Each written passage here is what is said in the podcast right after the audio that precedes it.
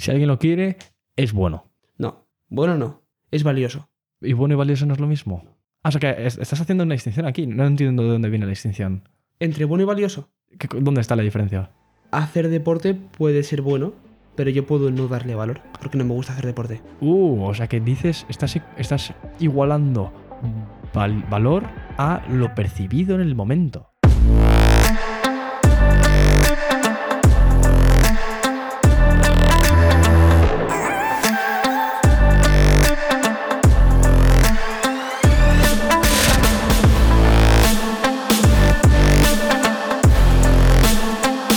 Hace dos días me comí un paquete de palomitas y lo consideré como valioso, pero a posteriori lo vi como algo negativo.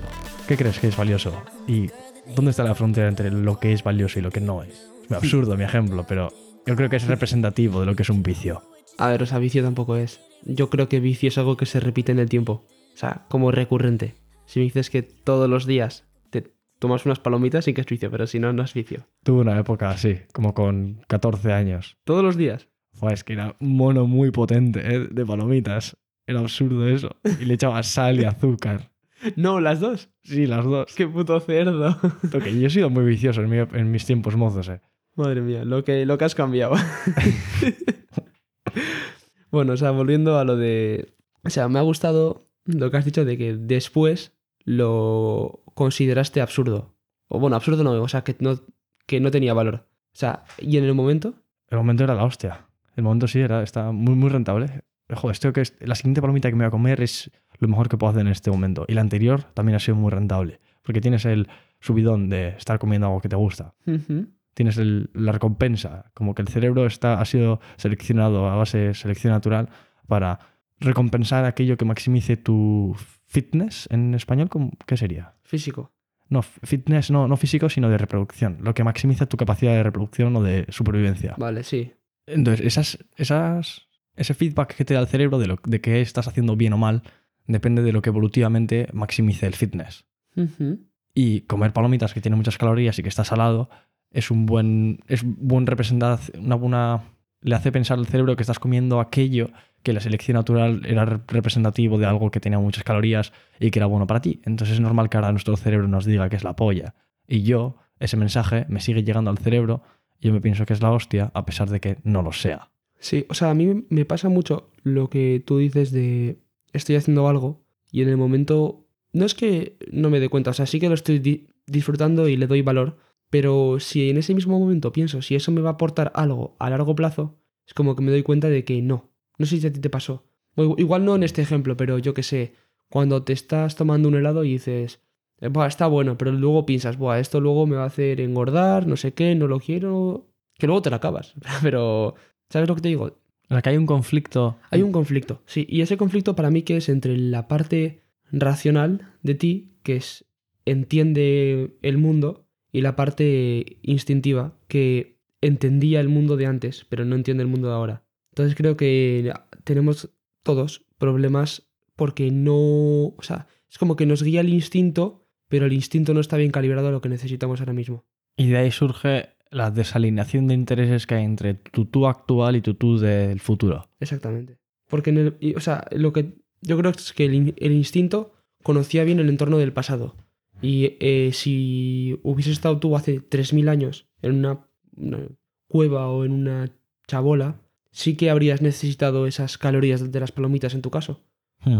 Y, te- y habría sido algo bueno para tu fitness, como tú lo has dicho. Pero a día de hoy no lo es. Pero tu instinto sigue estando en aquella época. Entonces es como que creo que la racionalidad, la racionalidad existe entra en conflicto con el instinto. Y ahí es como que no sabemos muy bien qué es lo que necesitamos. Porque queremos el instinto, queremos lo que nos ofrece el instinto, pero necesitamos lo que nos dice la razón.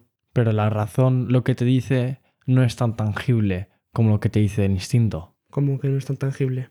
Tú, imagínate, estás en una situación en la que eh, lo más, lo más obvio posible sería cuando estás comiendo el helado o cuando estás viendo el, el escaparate de la heladería, estás viendo que hay, venden helados, tu instinto te dice, "Fua, helados, eso es la hostia, tiene mucho azúcar, eh, tienes calorías, pa- para ti es bueno. Y tienes la recompensa cerebral simplemente de el percibir lo, qué es lo que genera el mono de querer una dosis mayor. Ujú. Pero por otro lado también está el lado racional, que dice, esto es malo para ti, mejor no lo consumas. Pero claro, tú no sientes, si tú analizas las percepciones tuyas en el momento, de dónde viene cada sensación que estás teniendo. La sensación fuerte, lo que domina lo que estás sintiendo, es la búsqueda de mono o el mono de el azúcar que estás percibiendo que puedes conseguir en caso de que consumas el helado. Pero el lado racional que es capaz de computar que en términos absolutos no es rentable, que es el único lado que se da cuenta de, la mala inversión que es a largo plazo, tú no tienes un equivalente que contraponga la emoción del otro. Tú hablas del mono, o sea, perdón, del mono, de la recompensa. Sí, no hay una recompensa, no, no, no hay una sensación, la misma sensación positiva que estás teniendo, eh, no sé cómo describirlo, pero esa sensación de quiero helado, no la tienes de no quiero helado porque hayas razonado que el helado es malo. Sí, porque, o sea, eso es lo que estamos diciendo, es que es el, el conflicto de intereses entre la razón y, la, y el deseo. O sea, deseo, no deseo, eh, instinto. Deseamos lo que nos dice el instinto que debemos desear, porque es un instinto adaptado a lo que había hace 10.000 años, 3.000 o bueno, antes. Pero necesitamos lo que se adapta a nuestro entorno actual. Entonces, o sea, el deseo no, es que sea negativo, porque creo que sí que es bueno, pero el deseo no es lo que necesitamos. O sea, no sé si me explico. No hay recompensa porque no deseamos lo otro, deseamos lo primero. A, diferentes niveles, yo creo. A, un nivel más básico y primitivo, deseas el helado, y a un nivel más elaborado o más complejo o más avanzado, deseas el evitar el helado. No, porque yo, yo creo que no lo. No, yo creo que no es que no desees evitar el. Yo creo que deseas el, desearías comerte el helado, pero sin tener los efectos negativos del helado. No es, o sea, deseas no deseas la recompensa, pero no lo que eso implica. No, sé si me explico. Quieres el subidón de dopamina. Exactamente. Nada más. Sí. Pero no es como que dices, yo deseo no comérmelo. No, yo lo que quiero es comérmelo. No quieres comértelo en sí, sino lo que lleva a comértelo, porque esperas que eso te vaya a, dar una sensación buena. Que esa sensación buena ha sido programada porque, y como seleccionada en la selección natural, lo que he dicho antes. Antiguamente era lo que convenía. Eso es. El que, tiene, el que tenga un ataque de fobia frente a una araña, con mayor probabilidad podrá sobrevivir y por eso ahora nosotros tenemos fobia a las arañas. Eso es. No porque las arañas ahora mismo nos supongan una amenaza. si, si nuestros miedos estuviesen adaptados a nuestra realidad, tendríamos fobia a las escaleras y a, los y, a la conducción en coche.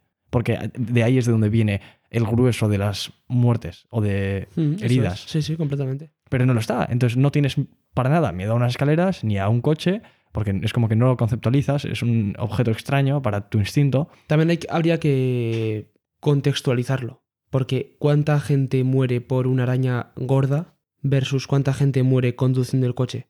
Es decir, igual eh, cada día hay 100.000 personas que se encuentran a una araña del tamaño de su cabeza, mientras que hay mil millones de personas que conducen el coche. O sea, igual si lo, es, si, lo, si lo bajamos a las mismas métricas, nos damos cuenta de que porcentualmente muere más gente por las arañas que por el coche. Vale. Pero bueno, o sea, entiendo, entiendo tu punto y tienes razón, pero simplemente quería aclarar eso. Claro, como te expones más a coches que a arañas, es normal que estés más, que te estimule mucho más la exposición a una araña que a un coche. Es, es más un 5% de 50.000 que un 5% de 100. Es verdad, es verdad, verdad. No, no he pensado en eso. Claro, porque hay muchos más coches que arañas gordas.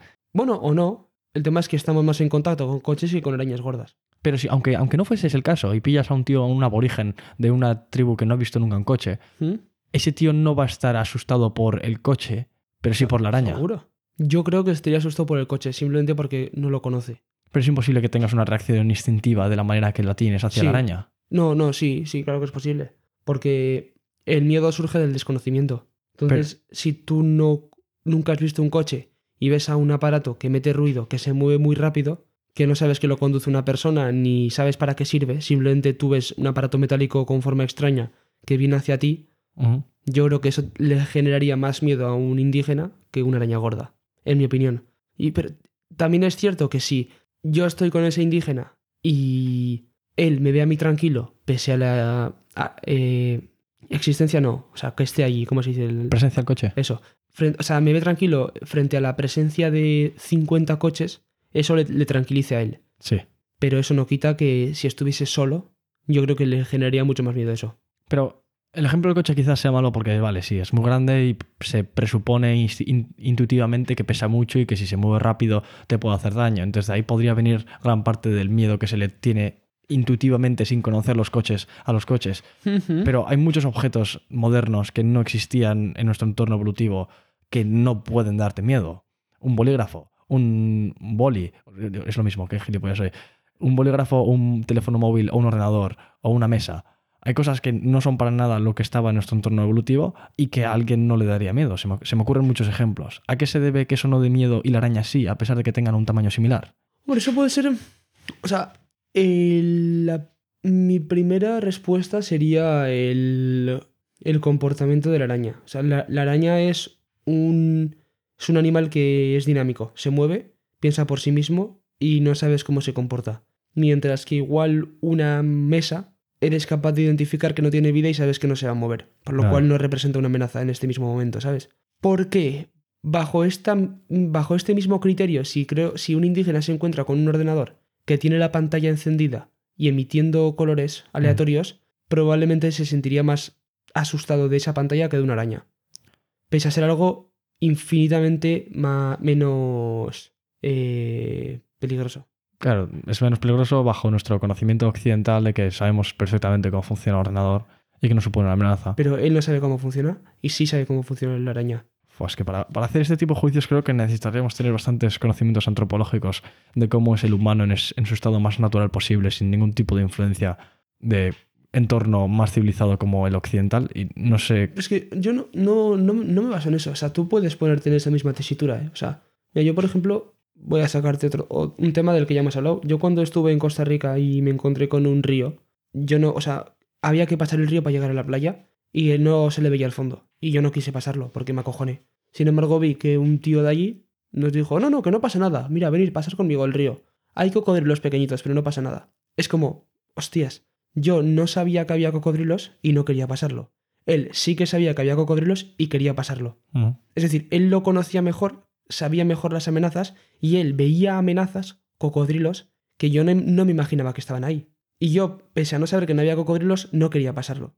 Claro, pero una vez vi que él estaba ahí, que iba a pasar conmigo, y eso, eso ya me tranquilizó. Igual que si un indígena vi- viera conmigo un coche o Sí, un sí, ordenador, ¿sabes? Vale, vale, vale. Entonces yo creo que no me guío tanto por el cómo creo que alguien reaccionaría ante un ordenador, sino cómo creo que alguien reaccionaría ante algo que no conoce. ¿Sabes? Hay varias fuerzas tirando en. en- Yo creo, que- yo creo que la clave es el que no conozca. Porque un, un ordenador emitiendo colores y sonidos sería un comportamiento muy errático. Y algo que el indígena no estaría acostumbrado a ver para nada. Si me dices, por ejemplo, eh, un petardo gordo con forma de piedra, te digo yo que el indígena se lo come. Porque no le tendría miedo a una piedra. Porque es algo a lo que ya está acostumbrado. Pero un ordenador en esas circunstancias tendría un comportamiento al cual no está habituado. Vale. Y eso genera miedo por desconocimiento. Y, y esta búsqueda de la, de, la, de la supervivencia que tenemos todos, de que tú cuando viste a alguien que estaba pasando el río y que eso implícitamente te estaba diciendo que es como él iba a sobrevivir por el hecho de que estaba pasando y como ya lo había hecho muchas veces, ¿Mm? había, hacías un juicio em, subjetivo de que eso era muy probablemente no una amenaza para ti, lo, lo único que estabas tratando de maximizar ahí era tu supervivencia o las posibilidades de que no te- se te haga daño. Ese juicio yo creo que es el origen de la moralidad.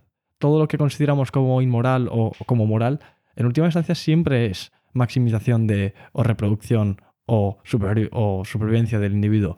¿Mm? Ves a un bebé que está siendo asesinado, lo, lo consideras como un acto repugnante ¿Del individuo o del colectivo? de quien lo haga. No, no, no, digo, dices que es supervivencia del individuo. Ya te pregunto, ¿individuo o colectivo? Ah, bueno. Claro, la moralidad también afecta al colectivo. Completamente, o sea, porque yo he pensado en el caso del tren, que tienes la palanca y que el, el tren se dirige a una vía que hay una persona atada. Perdón, o sea, tres. Pero si le das a la palanca, se desvía por otra vía en la que hay únicamente una persona atada. ¿Qué es lo moral ahí? Pues que aquí ya estamos. Sí, sí, pero o sea, lo moral, yo creo que, o sea, estaremos todos de acuerdo en que es tirar de la palanca para salvar dos vidas. Sí, netamente. Eso es. Eso es lo moral. ¿Por qué? Porque maximiza el- la supervivencia del colectivo. A nivel individuo es más rentable. O sea, a nivel individuo da igual. Porque es una muerte versus una muerte. Porque si me dices que la que está atada ahí sola es mi madre, Mm. te digo yo que no tiro de la palanca. ¿Sabes? O sea, no sé, no sé si me estoy explicando muy bien lo que quiero decir. Sí, sí, sí, completamente. Hace poco he escuchado un podcast de Jordan Peterson con un primatólogo evolucionista. No sé exactamente de, de- de dónde era, no, no- Mm. no tengo referencias.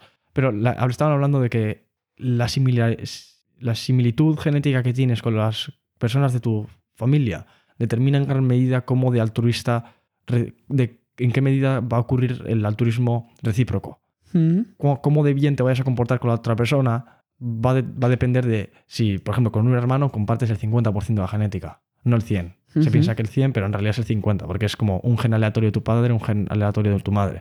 Y cogiendo genes aleatorios, los dos hermanos que son descendientes de los dos pa- iguales padres solo comparten el 50% de la genética. Los padres lo mismo, tú solo compartes el 50 con tu madre y el 50 con tu padre. Y habían hecho, habían visto en tribus aborígenes de, locales de sitios no urbanizados que la cantidad de comportamiento altruista supuestamente frente a personas de la familia o del grupo dependían muchísimo de cuánta genética Compartían. compartías. Y estaba muy relacionado. El primo era, primo era un, cuarto, 25%.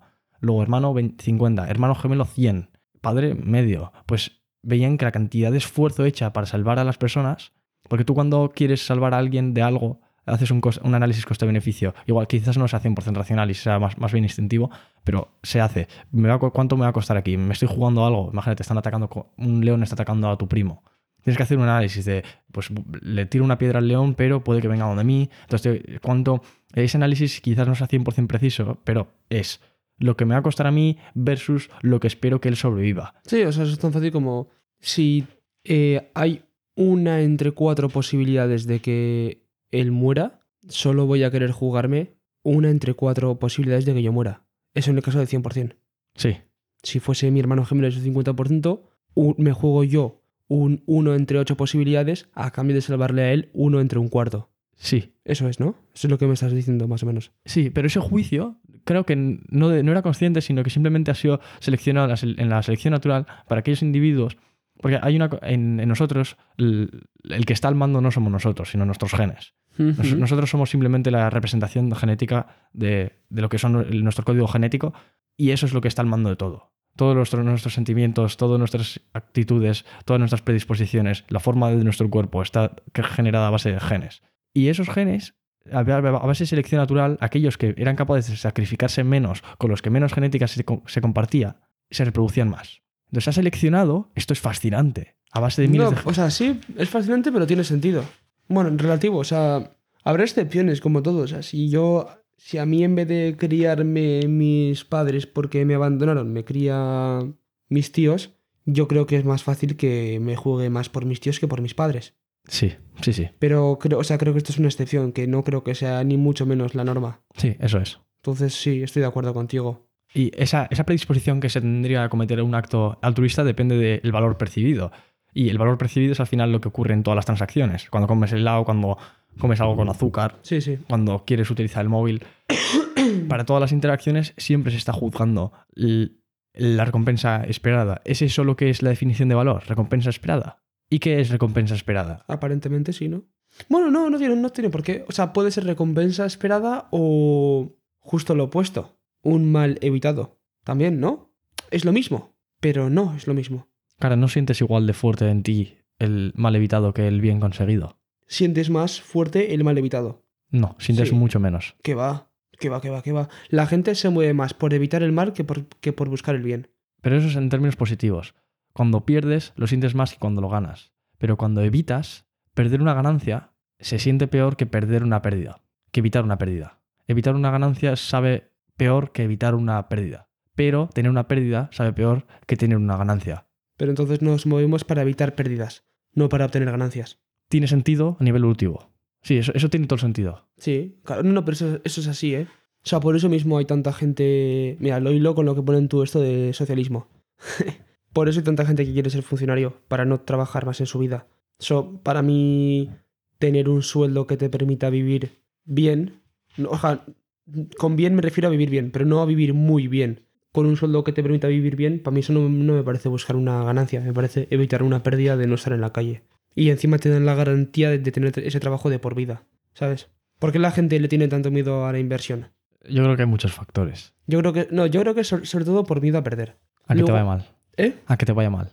Invertir dinero y perderlo. Pero eso, por ejemplo, en muchos países es muy distinto. Sí, lógicamente, pero a grandes rasgos, no sé decirte dónde, pero sí que he leído que, o sea, nos movemos, pero mucho más por lo de la pérdida. Sí, sí, sí, sí. Tiene- creo que tienes 100% de razón. Pero en otros países en los que el gobierno quizás haya intervenido menos y haya menos trabas a la- a la em- al emprendimiento y haya unos impuestos menores y en el que el individuo sea más soberano sobre sus propios recursos, en general, que hay una correlación enorme entre libertad económica y renta per cápita, y, y todos los índices generalmente están muy relacionados con la libertad económica. Cualquier, cualquier índice. Desigualdad es me- mejora cuando hay más, más libertad económica. Prosperidad económica, también. Sanidad, también. Educación, también. Todo Mm. mejora con libertad económica. Entonces, esos sitios en los que hay poca libertad económica tienden a querer. la- cuando el Estado interviene en, ma- en mayor medida en la economía, ocurre un fenómeno que es que la gente empieza a jugar más juegos de suma cero que de suma, de, que de suma positiva. Por ejemplo, yo si estoy contigo, esta interacción que estamos teniendo es porque los dos ganamos.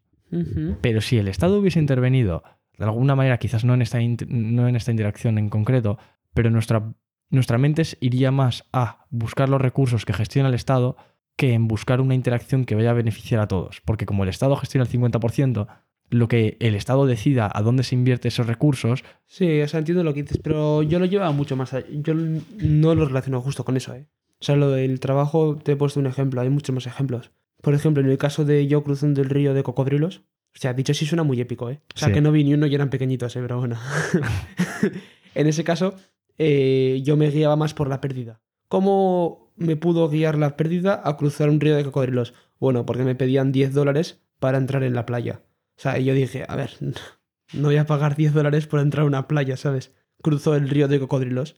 No- iba a cruzarlo, pero como había un tío de ahí que me dijo, es seguro, yo llevo pasándolo desde que tengo 7 años, pues dije, es seguro. Y por eso mm, evité una pérdida. ¿Cuál era la pérdida? 10 dólares. Pero es que piénsalo fríamente. ¿Qué posibilidad de tu muerte tendría que haber habido en ese río, objetivamente, para rentabilizar el pagar 10 euros? 10 euros garanti- garantiza- garantizado que tu vida va, va- va a continuar.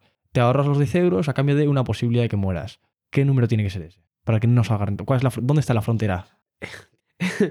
muy, muy, muy, muy pocas posibilidades. Ya me voy al otro lado, ¿eh? Pago la entrada. Claro, pero a nivel instintivo en el momento, cualquier cantidad, cual- cualquier... Y, y por eso no lo crucé en un principio.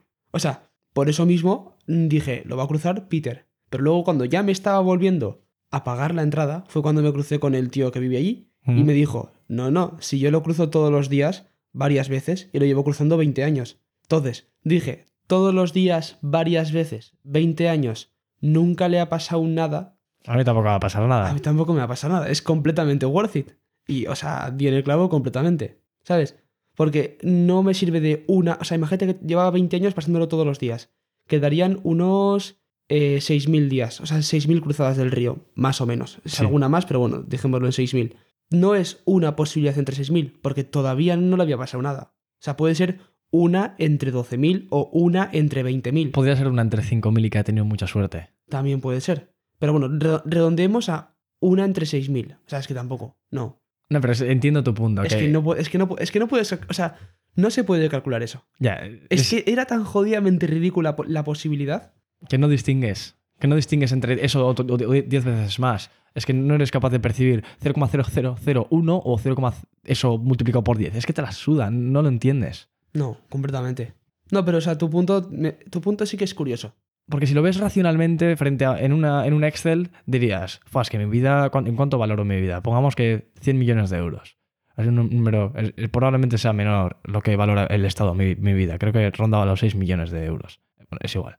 Esta cifra tendría que estar muy relacionada con las posibilidades que tengo de morir. Si hay una posibilidad entre esos, esos 100 millones de euros divididos entre 100 millones, es un euro. Si hay una posibilidad entre 100 millones de que yo muera, pero puedo evitarlo pagando 2 euros, no me sale rentable. En principio, no. Pero claro, aquí ocurre una cosa que es el use it or lose it. Por ejemplo, si, ¿qué te hace pensar que si fueses, eh, imagínate, invadimos Corea del Norte? ¿Cómo, cómo hemos llegado a esto? Tú, te, te lo juro que, te- que va a tener mucho que ver. Tiene, tiene todo que ver. Dices, tienen armamento nuclear, vamos a inva- invadirles para que, para que no puedan utilizarlo. Ellos, ante la tesitura de perderlo todo, van a querer reventarte con un misilazo. completamente. Pues es lo mismo contigo. Tú dices, es que me da igual cuánto pagar.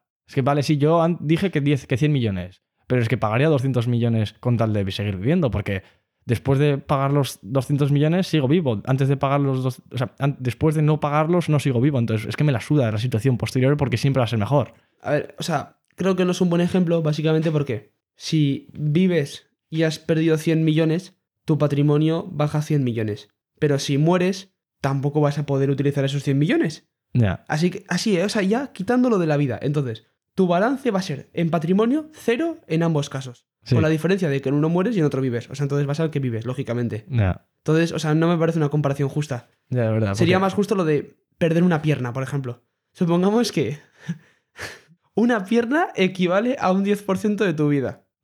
¿Pagarías 10 millones por una pierna? millón. Es que, es que, es que ese 10% ¿cómo lo calculas? Porque... Me lo he sacado de los cojones, o sea, completamente. Pero entiendes mi punto, ¿no? Sí, sí, sí. O sea, lo de la muerte no es un buen ejemplo. Se nos está yendo la, la Va- cabeza. vayamos, vayamos al lado comercial. Hay mucha gente que dice que si alguien lo valora, el hecho de que alguien lo quiera hace que sea valioso. Es como una profecía autocumplida. Mm, ¿Tú crees que eso es cierto? completamente. A nivel comercial y de... A todos los niveles posibles. No. Yo creo que sí. Yo creo que a nivel de lucro personal, ¿Mm? sí. Si alguien lo quiere, lo que te va a lucrar es satisfacer esa necesidad independientemente de lo que quiera. Si quiere heroína o que le patas la pierna o que, o que le empujes por un barranco, Ok, invadas Corea del Norte. por ejemplo. Como es, bueno, eso es lo que pasó en Irak y en Afganistán y en, y la, y en, Viet- y en la guerra de Corea. Todas las guerras, el, el ejército quiere que haya más guerras, a pesar de que sea malo. Completamente. ¿Qué, qué, es que- qué te van a decir? Es como el dentista. Tú ponte aparato o, o- o hazte un blanqueamiento. ¿Pero qué cojones ibas a decir tú si te dedicas a hacer estas cosas? Es obvio que lo vas a querer. Es que, es que es como si tu abuela te dice que te quiere, pero ¿qué te va a decir? ¿Te- ¿Acaso alguna vez alguna abuela dijo que eres feo? Hostia, esa es la hostia, nunca lo había pensado así, ¿eh? Es que- Completamente. Bueno, sigamos. Eh, Yo creo que es mentira. A, a diferentes niveles es verdad y- o es mentira. A nivel de lucro personal, 100%. Siempre va a ser rentable satisfacer la necesidad de la otra persona si es, si es solvente y te va a pagar.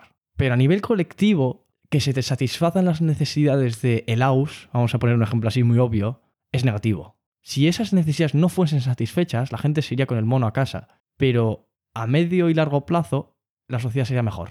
Habría menos lucro personal de aquellos que no han vendido los helados, pero la sociedad en su conjunto sería mejor. Me encanta porque, o sea, no sé si era tu intención, pero lo acabas de relacionar con una burbuja. O sea, es una burbuja. ¿No burbuja? ¿Qué te- no entiendo. Sí, o sea, la, la métrica de si alguien lo quiere es valioso es una burbuja en todos los aspectos. No solo a nivel Bitcoin, casas, eh, todo. Helados, también es una burbuja de helados. Pero una burbuja es algo que tiene un tamaño mayor de lo que su... No Por tiene eso- una Por solidez. eso mismo, porque si la gente desea los helados cuando en realidad no los quiere es una burbuja. Es que no es una burbuja si esa demanda se va a mantener en el futuro. Es que tú... Bueno, vale, sí, es cierto. Si, si- si- si se espera que vaya a petar, es como si es frágil la demanda que hay, si es una burbuja. Yo creo que no- yo no estoy de acuerdo contigo en este tema, porque creo que aunque se satisfagan las... Se, se- se satisfaz- satisfazcan, ¿no? Sí. Satisfaga. Satisfaga. Aunque se satisfagan las necesidades de los helados o el deseo de los helados, pese a que eso sea un deseo instintivo que a largo plazo no vaya a generar mucho valor, sí que la gente lo percibe con valor debido a la recompensa que obtienen a corto plazo, por lo cual me parece una métrica correcta. Si alguien lo quiere, es bueno. No, bueno no, es valioso. ¿Y bueno y valioso no es lo mismo? Ah, o sea que es- estás haciendo una distinción aquí. No entiendo de dónde viene la distinción. Entre bueno y valioso. ¿Qué- ¿Dónde está la diferencia? Eh, vale. Hacer deporte puede ser bueno, pero yo puedo no darle valor, porque no me gusta hacer deporte. Uh, o sea que dices, estás, estás igualando val- valor a lo percibido en el momento. Sí. Pero valor no tiene que ver, tú cuando ahorras, en el momento percibes que es una puta mierda, pero a largo plazo tu vida va a ser mejor. ¿Acaso Sí. eso no tiene valor? Sí lo tiene, pero es que volvemos a lo de racionalidad versus instinto. Es que volvemos a eso. Hasta que no tengamos un consenso sobre qué es valioso, si lo que es objetivamente o lo que se percibe, no vamos a poder estar de acuerdo. Si es sobre lo que se percibe, esto es cierto. Si es sobre la razón, esto no es cierto. Cuando dice esto se refiere, Sí, a lo de eh, la métrica de si alguien lo quiere es valioso. claro, depende de tu, del, del, mar- del marco de tiempo que tengas, ¿no? Si solo miras 5 segundos, si solo te importa, tenemos la métrica de satisfacción a 5 segundos vista. Helados, cocaína, heroína, todo tipo de drogas. No, ni eso, es rentable. No, tampoco, porque no, no te sube. Ah, bueno, cara, no subiría, pero a 5 minutos es rentable. Depende. Por ejemplo, el alcohol tarda más en subirte. Un cubata, si tu objetivo es emborracharte, un cubata a 5 minutos vista no es rentable porque te gastas el dinero. Pero hay efectos positivos antes de que suba por el alcohólico que está bebiendo alcohol y matando al mono en el momento, a pesar de que todavía no le haya hecho un efecto fisiológico, él es- está matando el mono en alguna medida. Bueno, vale, sí, te lo compro. Entonces, eso, ¿hasta qué punto es? Es que tenemos que. Esto, es- esto me recuerda mucho a la inteligencia artificial. Estoy bastante viciado a Super, Super Intelligence de Nick Bostrom, por ejemplo, o The Precipice de, mm, de Toby Ord. Hay varios libros así que me, que me flipan. Y estos, básicamente, de lo que hablan es que una inteligencia artificial habría que diseñarla de manera que sus, sus incentivos estén alineados con los nuestros. Pero lo jodido es que ni siquiera los nuestros están alineados con los, con los nuestros. ¿Tú no serías capaz de hacer un script en el que, o describir de alguna manera rigurosa cuáles son tus incentivos y qué te interesa? Como para decírselo a una, inte- una inteligencia artificial para que siempre... Sí, o sea, en principio es la supervivencia del ser humano. La, la maximización de la capacidad reproductiva y de supervivencia a largo plazo del colectivo. Eso es lo que quieren tus genes. Sí, y por lo tanto es lo que me guía a mí a actuar. No. ¿Por, por qué utilizarías, utilizaríamos como especie preservativos si eso fuese verdad? Y, y preservativos es uno. Hay cientos de ejemplos. Sí, sí, sí, no, no. ¿O por qué, si eso fuese verdad, por qué no sentimos un deseo tan enorme, absurdamente enorme, de hacer donaciones de esperma o de óvulos? Eso maximiza la reproducción de tus genes. Y es gratis. Tú vas ahí, lo No, das. gra- gratis no, te pueden hasta pagar. Vale, sí, eso, eso ya sería muy, es- es espectacularmente bueno, pero ¿podrías dar tu esperma No, en un no, no, sitio? no, digo, o sea, te suelen pagar, ¿eh? Ah, sí, sí, No, vale. no, no espectacularmente bueno, sino que es lo habitual. Vale, pero independientemente de que te paguen o no, el hecho de que alguien vaya a utilizar eso y vaya a generar otro humano, si, nuestros, si nuestra genética estuviese adaptada a nuestro entorno actual, tendríamos que ver eso como la mejor. Tendríamos que tener un sentimiento. Como un chollo, sí. El, el sentimiento que tienes hacia comerte un bollo de chocolate tendría que ser eso multiplicado por 100 para ir al banco de esperma y donar. Es cierto. Pero no tenemos eso. No, Pero tus genes están callados porque son gilipollas y no ven. El que ver es tú. ¿Quién eres tú? Habría que definir qué es la conciencia y todo eso, pero es muy jodido. ¿Y tú por qué quieres utilizar, bueno, tú no, en la especie, ¿por qué utilizas preservativos? Porque consigues la recompensa que, que, hay- que te dan los genes, por un lado, con la respuesta fisiológica, y no consigues el lado del coste de la crianza del niño. Es como que te quedas con lo bueno y no con lo malo. sí, es como hacer trampa. Estás haciendo Es un toda, life hack. toda la trampa los genes, ¿eh? sí, sí, completamente. Y a, y a base de esas trampas, ¿tú crees que se, es- se puede maximizar algo? Tus, tus incentivos, los tuyos. No, le haces el día a los genes, es como drogarte. Pero según tu definición de lo que es valioso, que es maximizar la reproducción de la especie o la supervivencia de la especie, sería como la patata, por ejemplo. La, la patata como, como especie es mucho más exitosa de lo que hubiese sido sin la, sin la existencia del humano. Se ha reproducido absurdamente, está en todos los continentes y se produce a miles de toneladas de patata. Eso en, las- en la naturaleza no hubiese ocurrido nunca. Eso es éxito evolutivo. La patata es un éxito evolutivo. Sí, sí, sí, lo es. Pero, ¿y tú cómo sabes que en una inteligencia artificial, si le dices maximiza mi éxito evolutivo, no haría algo igual? Junta esperma, justa- junta esperma con óvulo, lo mete en máquinas para que, para que crezca el humano y coges la burbuja esa, la metes en una caja grande de otros humanos que también se están creciendo, les pones los nutrientes. Hay 20.000 millones de humanos en un metro cuadrado porque están súper compactos, de alguna manera súper especial, con una tecnología súper top. Y miles de millones de metros cúbicos de eso, de humanos apilados, estuviesen, estarían puestos y se, estaría consiguiendo la maximización de la, De la reproducción. entonces, no hay, no hay una manera de decirle quiero maximizar esto y que maximizando únicamente eso no vaya a ser un resultado pésimo. El ejemplo más típico es con los clips. Dicen, crea la máxima, maximiza la cantidad de clips posibles en el universo. Y la inteligencia artificial, este es un ejemplo en el que hablaban varios libros. Decían, pues vale, pues voy a maximizar clips. Y se pone a convertir toda la materia a su alrededor en clips. Y luego se queda sin materia porque ha convertido todo el puto planeta en clips y pues em, se pone a conquistar otros planetas y otras estrellas para seguir con- con- convirtiendo en clips. Y convierte todo el puto universo en clips. Y luego ya se queda sin clips y ¿qué hace? Son- te das cuenta de que sí, ahora igual necesitas más clips. Pero igual con 100 clips más esa necesidad ha desaparecido. ¿Cómo le articulas eso? Que dentro de 100 clips ya nada. Y que va a ser otra cosa. Ahí entras en la paradoja del montón de arena. Ya hemos hablado de Sí, sí, sí. cuánta arena, cuántos granos de arena son un montón de arena. Pero que lo, lo que determina que tú consideres como que ya tienes suficientes clips es una intuición estúpida del momento, que no es nada precisa. Sí, por eso mismo digo que es como el montón de arena. Porque no hay un número de granos de arena que sean un montón. Igual que no hay un, un número de clips que sean el óptimo de clips. Y si se le dice a la inteligencia artificial maximiza los objetivos que tenga mi intuición en cada uno de los momentos del futuro, ahora tengo la intuición de que quiero un bollo de chocolate, me, me lo crea instantáneamente y ya lo, lo he digerido. Porque Sí, pero si pienso ese hijo puta se acaba de liar con mi novia, igual te lo revienta. Pero él también tendría una inteligencia artificial que habría que no se reviente. Sí, pero ya me entiendes. O sea, no creo que fuese lo más óptimo de este mundo. Es complicado. Es complicado. Puta inteligencia artificial, de verdad, ¿eh? Uf. Hay... Hay varios marcos temporales. Hay una relación entre tu, tu actual y tu, tu futuro. Sí, porque los dos somos yo. O sea, Visto así. Bueno, no- yo no estaría tan seguro de eso, ¿eh? Un hombre no pisa el mismo río dos veces. Porque ni el río es el mismo ni el hombre es el mismo. Vale, sí, pero la conciencia sí es la misma. Tampoco. Los recuerdos. Sí. Ya está. Es que eso es ba- bastante complejo. Te voy a contar Sí, no, no. Vamos a, va- vamos a cambiar porque... po- Sí, sí, sí. el, la relación que tienes tú, tú con tu, tu futuro no está 100% alineada. Igual no siempre hacemos cosas que vayan a mejorar nuestro, a nuestro yo futuro. Yo que yo comiéndome el helado estoy jodiéndome el futuro con tal de estar a gusto en el momento. Y la venta de todo tipo de artículos busca eso. De hecho, yo diría que más del 90% del PIB es eso. La- si- no, sé, no sé cómo sería un mundo en el que la gente no trate de maximizar el Es bienestar. tan fácil como ver cuánto era el PIB en la prehistoria y ya está. Y el, todo, el resto es El resto es inútil. hedonismo. Sí. No jodas. No, no puede ser, tío. No puede ser. Algo de bienestar a largo plazo se tiene que estar consiguiendo. Hombre, sí, porque la vida es más larga ahora. Vale, sí. Pero. Pero poca hostia, eh. O sea, muy poca hostia más. Duplica el PIB de la prehistoria y ya está. Pero el hecho de que ahora mismo no tengamos un león mordiéndonos el culo 24 horas al día tiene que estar generando algún, algún tipo de bienestar psicológico en la gente. Y eso tiene que ser valioso a largo plazo, ¿no? Sí, y hay gente que se mata en moto. O sea, me da igual que me da lo mismo. Ya está. Es que sí. Vale. es que, ¿sabes?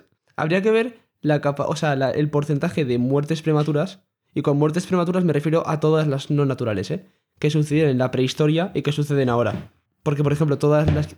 Un ejemplo clásico y. Eh, ¿Cómo se dice? ¿Moralista? No, moralista no. eh, bueno, muy actual. La guerra de Ucrania. Toda la gente que está muriendo en Ucrania son gente que no tendría que estar muriendo. Ujú. Igual que la gente que se moría por un león en la, en la prehistoria. Fua, me flipo tu punto. Porque no, no, de hecho, es- no, estoy, no, no es cierto. Porque la gente que moría en la prehistoria porque le atacaba un león estaba eh, maximizando la supervivencia del león que era necesaria para mantener el, eco- el ecosistema. Y por lo tanto, alargar la vida de, de los humanos a muy largo plazo. ¿Y qué te hace pensar que eso no está ocurriendo ahora con Ucrania? Porque nos estamos. O sea, porque no, completamente. lógicamente. O sea, independientemente de lo que va el acontecimiento de esta guerra, ¿Sí? los descendientes de dentro de 10 generaciones ¿Mm? lo serán de las personas que no murieron durante la guerra. ¿Y? Esas personas agradecerán el hecho de que la guerra haya existido. No. Invariablemente lo No. que haya pasado. Si la guerra no hubiese pasado, tú no hubieses nacido. ¿Preferirías que no hubiese, que no hubiese pasado? No, pero eso es una puta falacia como un castillo de grande. ¿Cuán- Tienes que verlo desde fuera. No como tú, de esas personas que han nacido a raíz de la guerra. Tien- Tienes que buscarme los efectos positivos que tendrá la guerra en cuanto a la supervivencia de la especie humana. O sea, no vas a, no vas a sacar ni uno. Ni uno. Puedes decirme. O sea, no, o sea, des- eh, después de una guerra pasan cosas buenas. Sí, estoy de acuerdo. Por ejemplo, eh, ahora mismo la OTAN se está volviendo a rearmar y hay un en- bueno, hay un enorme gasto. Quieren aumentar el gasto de el gasto público en armamento. Está demostrado que el gasto público en, ar- en armamento lleva a un mayor desarrollo en la tecnología, lo cual lleva a, una a un mayor desarrollo en la en la tecnología y en la economía de la zona.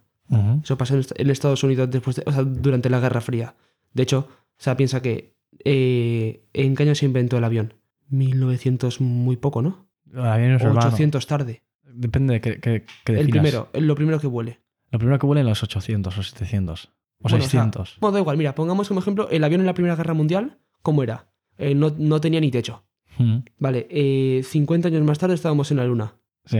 Y eso yo creo que fue principalmente por el desarrollo que llevó la guerra. Tanto Primera Guerra Mundial, el, desa- el de- desarrollo tecnológico que, que condujo, Segunda Guerra Mundial y Guerra Fría. Entonces, ha habido puntos buenos, pero eso no maximiza la supervivencia humana. No lo hace.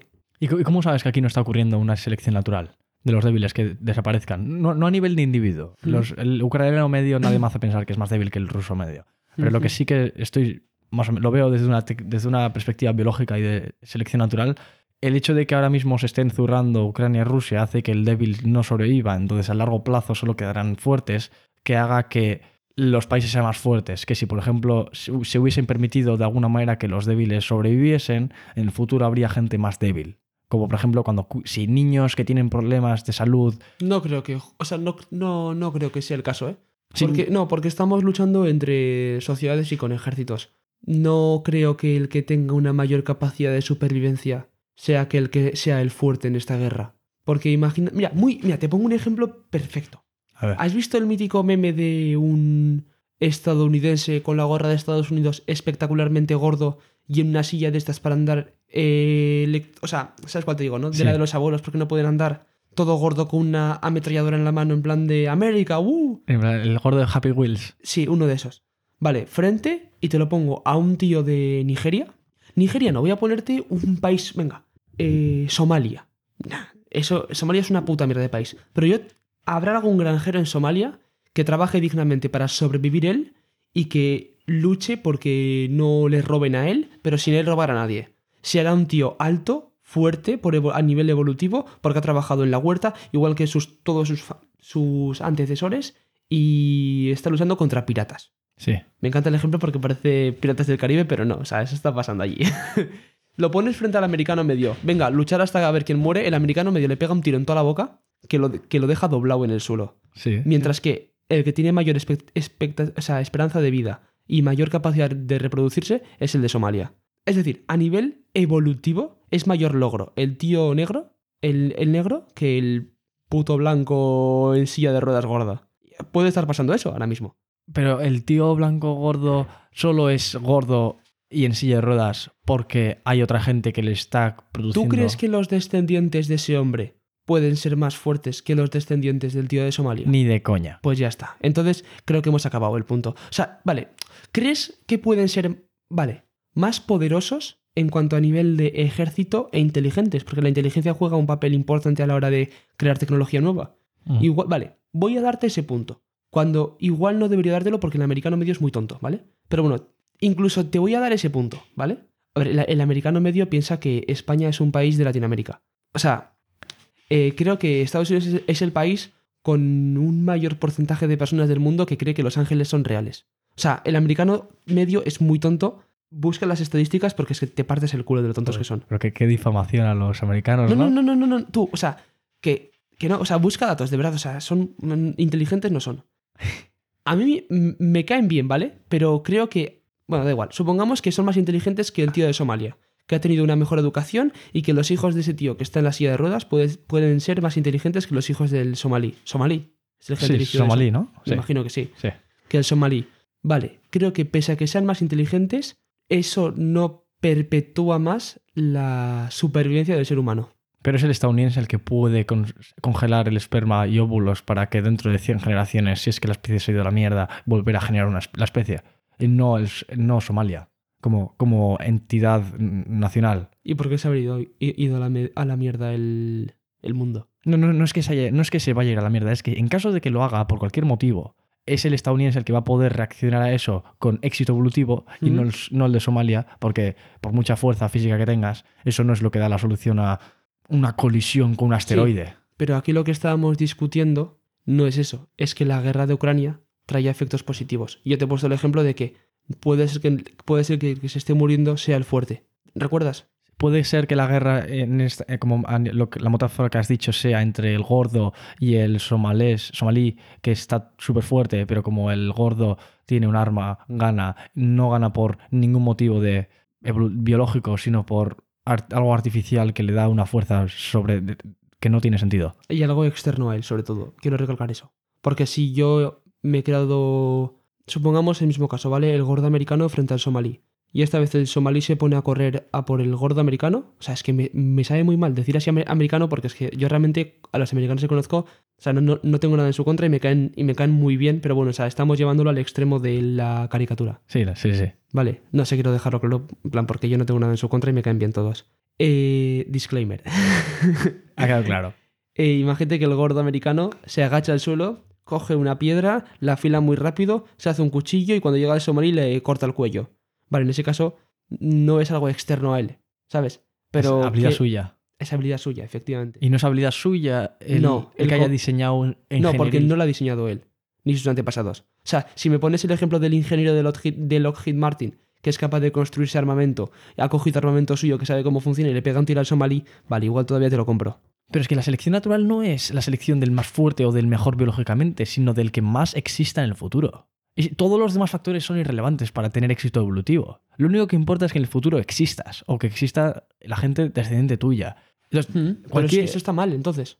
bueno, mal en no sé en qué términos, pero lo que sea que haya llevado a tu existencia en el futuro o a la existencia de tus descendientes Mm. es lo que va a determinar que sea éxito o no éxito evolutivo. No hay ninguna otra métrica. Es existencia en el futuro sí o no. Si eres un Es gordo... perpetuar la existencia. Eso es. Si eres un gordo de mierda que no vales para nada y que estás en una silla de ruedas porque tienes 20.000 kilos de grasa colgándote del- de la rodilla y no puedes andar y necesitas, tienes todo el rato una asistencia de oxígeno y de un corazón externo porque tienes que la- no te late el corazón porque estás en una mierda. Todo tipo de asistencia médica y te estás gastando 200.000 dólares al mes en asistencia médica. Le- Llevémoslo al extremo más absurdo posible. Sí, vale. Y todos tus, todos tu, toda tu descendencia está así.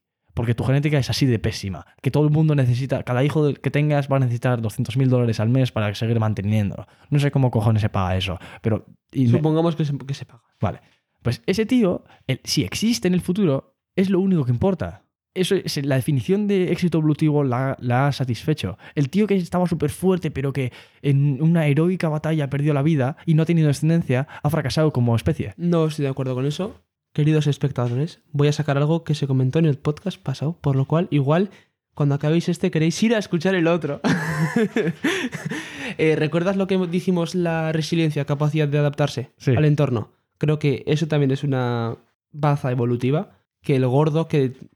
Me encanta decir el gordo directamente. Que el gordo que necesita 200.000 dólares para mantenerse mes a mes, no la tiene, mientras que el somalí sí que la tiene. Pero el somalí no podría pagar esos 200.000 euros, dólares al mes. pero tiene más resiliencia que el, que el otro. Tiene más capacidad al cambio. Si cae una bomba el día de mañana, se adapta, se adapta mejor el somalí que el gordo. Ni de coña. Sí. Los, los catas... Ah, eh, El gordo que, nece- que necesita estar enchufado a 200.000 máquinas diferentes, eh, 200.000 dólares, cae una bomba en su ciudad, supongamos que sobrevive los primeros... Cae eh, la bomba del zar, que creo que es la más grande que existe ahora mismo. Sí. cae en su ciudad, él no muere, mueren todos los de su alrededor. Bueno, él moriría por radiación, pero supongamos que no. Te, te digo yo que él muere porque no puede moverse. Mientras En el- que el somalí en su mismo caso sobreviviría. Más tiempo que él. Pero el somalí también tiene dependencia a su entorno, de alguna medida. Vas a comparar la dependencia del somalí con la dependencia de alguien que tiene un corazón externo. O sea, sí, no puedes estar haciendo esto de verdad. Pero eso es como el claro ejemplo de la selección natural, ¿no? Porque todos, la moralidad te dice, la selección natural a futuro es inmoral, la selección natural a pasado es moral. O sea, tú, tú ahora mismo tienes unos ojos que funcionan magníficamente, y unas articulaciones y unos músculos. Todo tu cuerpo funciona a la perfección. ¿Eso a qué se debe? A que ninguno de tus antepasados era especialmente incompetente físicamente. Si no, no, si no se hubiese reproducido. No, algo... Y eso tú, tú agradeces que ningún inútil físicamente se haya reproducido para, dar tu para generar tu existencia.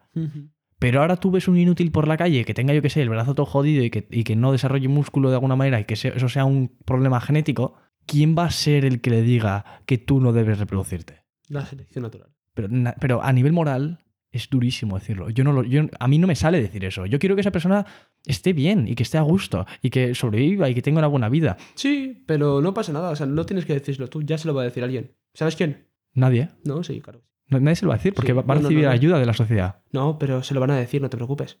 El día que llegue el momento de meterse en una cama con una tía, si es una rubia despampanante, te digo que si tiene tantos defectos genéticos como tú dices, la rubia no va a querer. No, por, no porque sea una mala persona ella, sino porque encontramos, el, o sea, lo atractivo para nosotros es lo que está mejor hecho genéticamente. Entonces será la propia rubia la que le diga que no quiere. Y lo de body positivity, el movimiento este que dice que los, que la- los gordos no se les tiene que discriminar, Sí. eso va en contra de la biología. Sí, pero es que si tú ves, sí, completa- com- completamente. Pero creo que una cosa son lo que se dice y otra cosa lo que se hace. Porque luego está el clásico meme, que creo que es un meme que representa muy bien a la sociedad, del... Dice... O sea, están todas las tías. Yo quiero un hombre guapo y alto y rico. Dice otra, ah, muy bien, yo quiero un hombre rico y alto y guapo también. Y luego sale un pavo y dice, yo quiero una que no esté gorda. ¿Y a quién se le funa? Al hombre. O sea, te, ríes, pero o sea, es, es- una realidad. O sea, me, parece que, que por mucho body positivity que haya, que no, esto es algo que no vamos a poder quitarnos nunca.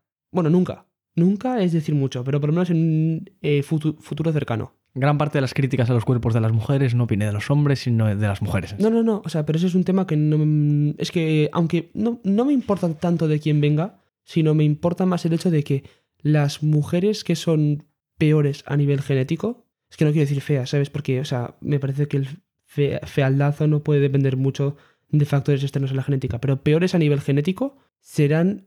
Es más difícil que se reproduzcan a las que no lo son. Y da igual como de movimiento eh, body positivity haya, creo que eso va a ser así toda la puta vida. No. Yo creo que sí. La gente que tiene mala visión, mala vista, se Mm. puede poner gafas y funcionar correctamente en la sociedad. Vale, sí, pero eso es un defecto menor. Es un. Si tú pones la gráfica de mayor, más defectos de genética, eh, más copulación, ¿Sí? te digo yo que va a ir desde quien tenga menos defectos va a tener más copulación y, va- y luego va a ir bajando. Estoy de acuerdo. Pero hay muchos defectos que son gordos y que están menos penalizados que otros. Pero, pero busca, o sea, tú pon todos los puntitos en una gráfica Sí. y luego haz la media general. La correlación te la compro. Pues ya está. Entonces, Pero- es- es- eso es lo que me importa, la correlación. Realmente lo otro pueden ser errores como lo que, te- lo que hemos hablado antes del el hijo, que si le han criado los tíos es más proclive, es más, más fácil que, defi- que defienda a los tíos que a sus padres, tal, ¿te acuerdas? Sí, sí, sí. Creo que lo demás son excepciones y confirman la regla.